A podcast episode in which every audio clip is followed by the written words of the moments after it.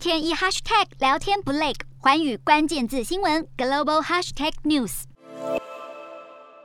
俄乌战争尚未落幕，国际社会扩大对俄罗斯的制裁，声援乌克兰的行动也持续进行。不过，中国的态度依旧暧昧不明。虽然已承诺对乌克兰提供人道援助，但是对于俄罗斯的侵略行为，非但没有跟进制裁，更是默不吭声。中国左右为难的处境，让外界质疑中国的判断与情报出了问题。今天的国际新闻评论要来谈谈中国的深层顾虑：中国真的误判俄乌情势了吗？美国中央情报局 CIA 局长伯恩斯日前出席美国联邦参议院情报委员会听证会时表示，俄罗斯总统普丁可能高估了中国对于俄罗斯因应国际制裁的协助，认为中国着力于中俄之间的伙伴关系，但可能欠缺完整的情报，导致对于整体情势的判断一错再错。而欧美国家团结一致的制裁动作，让习近平更忧心，西方国家会扩大全球事务的合作力度，中国会因为俄乌情势而受到拖累。其实近年来，中国面对美国及其盟友的围堵策略，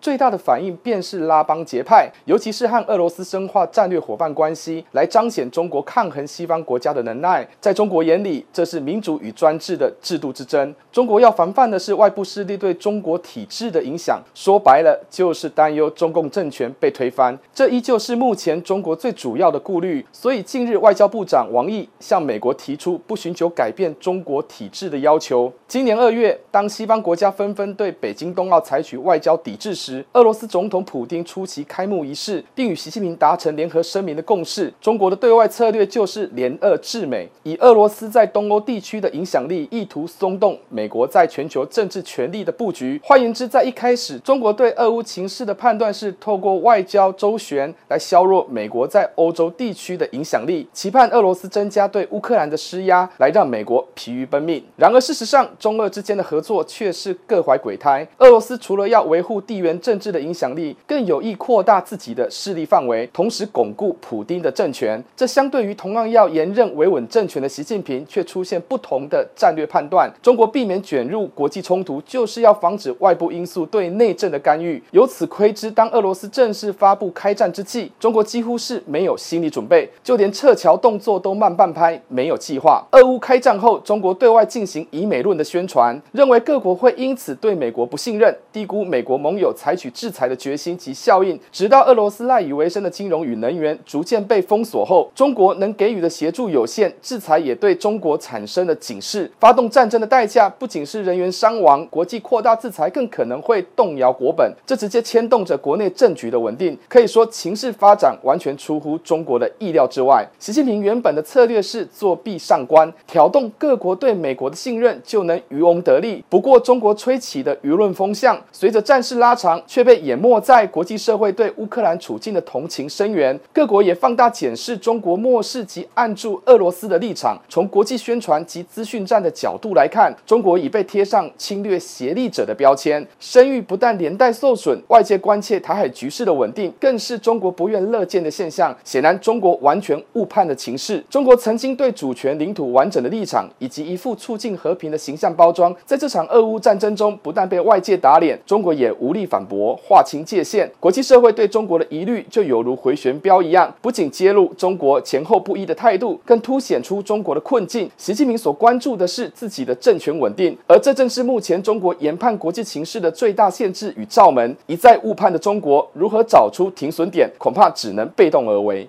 Hello，大家好，我是寰宇新闻记者黄佩涵。国际上多的是你我不知道的事，轻松利用碎片化时间吸收最新国际动态。立刻点选你关注的新闻议题关键字，只要一百八十秒，带你关注亚洲，放眼全球。